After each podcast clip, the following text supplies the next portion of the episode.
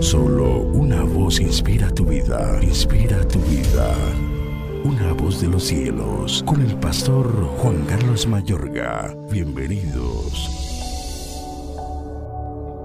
Pues habiendo conocido a Dios, no le glorificaron como a Dios, ni le dieron gracias, sino que se envanecieron en sus razonamientos, y su necio corazón fue entenebrecido. Profesando ser sabios, se hicieron necios y cambiaron la gloria del Dios incorruptible en semejanza de imagen de hombre corruptible, de aves, de cuadrúpedos y de reptiles por lo cual también Dios los entregó a la inmundicia en las concupiscencias de sus corazones, de modo que deshonraron entre sí sus propios cuerpos, ya que cambiaron la verdad de Dios por la mentira, honrando y dando culto a las criaturas antes que al Creador, el cual es bendito por los siglos. Amén.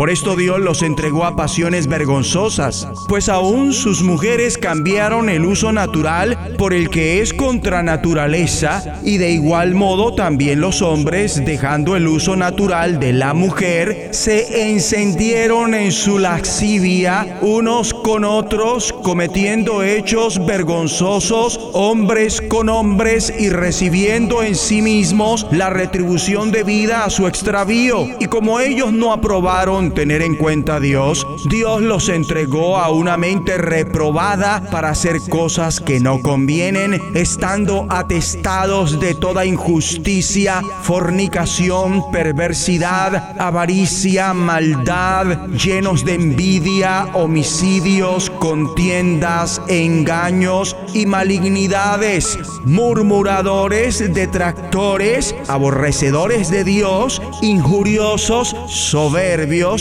altivos, inventores de males, desobedientes a los padres, necios, desleales, sin afecto natural, implacables, sin misericordia, quienes habiendo entendido el juicio de Dios, que los que practican tales cosas son dignos de muerte, no solo las hacen, sino que también se complacen con los que las practican.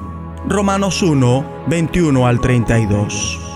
Estén alerta, cuídense de su gran enemigo el diablo y sus demonios. La historia revela desde la antigüedad la creencia en los espíritus malos. En el ámbito del Antiguo Testamento, la creencia en cierto modo de sobrenaturalismo malévolo era universal.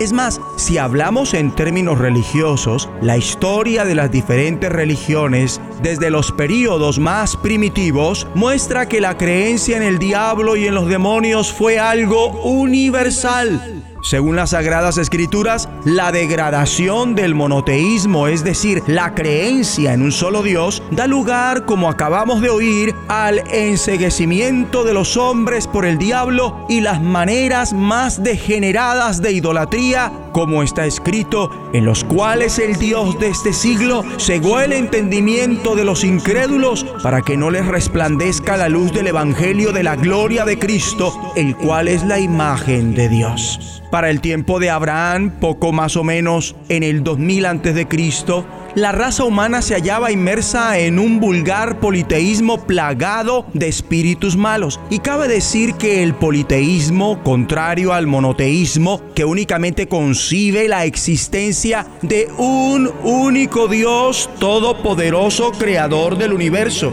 En vez de esto, el politeísmo maneja una concepción corrupta de la divinidad según la cual existen varios dioses a los que se les rinde culto y son adorados. Entonces, para el tiempo de Abraham, la raza humana se hallaba inmersa en un vulgar politeísmo infestado de espíritus malos. Los embrujos, hechizos, textos mágicos, exorcismos, cabe aclarar que no es la liberación, que es el ministerio de los cristianos que hemos recibido el reino de Dios, también para echar fuera demonios de las vidas de personas, mientras que el exorcismo contiene la idea de magia, encantamientos y otras prácticas antibíblicas de este tipo.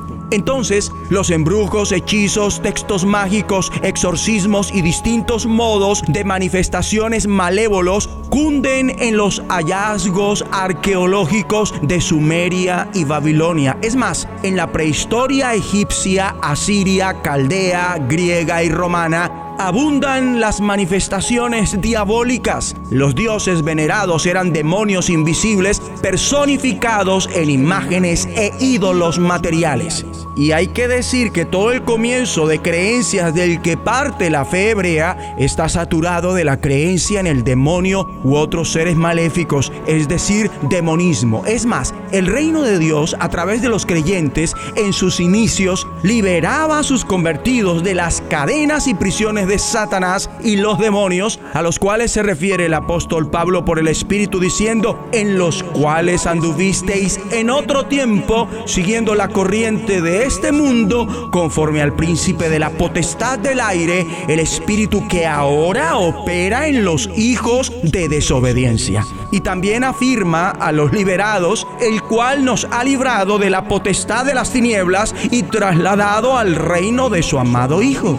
Entonces, en cuanto a la religión, en gran medida se hace referencia a creencias donde los demonios dominan, especialmente en su combate con la fe hebrea y luego con el reino de Dios que ha sido dado a los que creen en Jesucristo, como dicen las escrituras.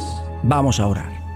Dios Padre, ayúdanos a practicar el dominio propio y mantenernos alerta contra el diablo y continúa librando a través de nosotros tu iglesia a la gente de este mundo que obedece al poderoso espíritu en los aires que gobierna sobre los malos espíritus y domina a las personas que te desobedecen. Que ellos sean rescatados del reino de la oscuridad y trasladados al reino de tu Hijo amado en el nombre de Jesucristo. De los cielos Escúchanos, será de bendición para tu vida. bendición para tu vida.